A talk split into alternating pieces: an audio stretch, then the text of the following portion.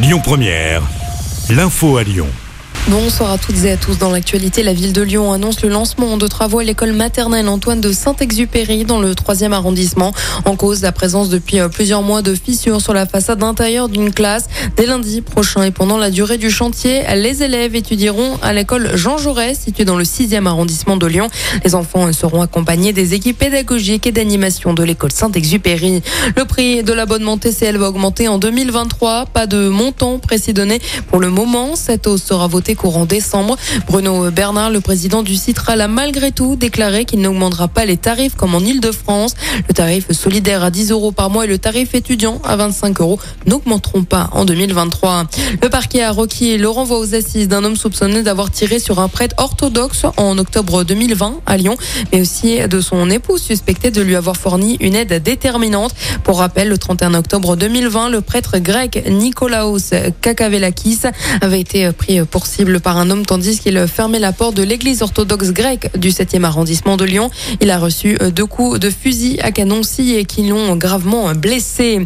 Incendie mortel de la route de Vienne à Lyon. L'auteur présumé condamné en Tunisie, mais le parquet fait appel. Pour rappel, en février 2019, un incendie avait coûté la vie à une femme enceinte et à sa fille de 4 ans, route de Vienne, dans le 8e arrondissement de Lyon. Selon le progrès, l'incendiaire présumé a été condamné à 15 ans de prison ferme en Tunisie la semaine dernière. Il pourrait coper d'une peine plus lourde. L'auteur des faits et les commanditaires présumés seront également jugés à Lyon. Ce sera en février prochain devant les assises du Rhône. Dans l'actualité également, Emmanuel Macron attendu à Washington. Le président français va rencontrer son homologue américain Joe Biden pour notamment évoquer le contexte géopolitique et la guerre en Ukraine. Il devrait assister à une cérémonie officielle jeudi avec le traditionnel gala et une réception dans le bureau ovale. Elisabeth Borne s'est exprimée au sujet du retour à la hausse du Covid avec 40 000 cas la semaine dernière en France. Elle appelait au retour du masque dans certains cas, comme en contact des personnes fragiles et dans les transports en commun. Les nuits de Fourvière ont annoncé ce mardi la présence de l'humoriste lyonnaise Florence Foresti. Elle jouera son nouveau spectacle Boys, Boys, Boys. Elle sera sur la scène du Grand Théâtre du 25 au 30 juin 2023 pour cinq représentations.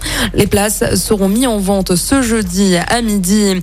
Et on passe au sport et du football. C'est le début des troisièmes matchs des phases de poule du mondial au Qatar. À 20h, le Pays de Galles affrontera l'Angleterre et l'Iran jouera face aux États-Unis.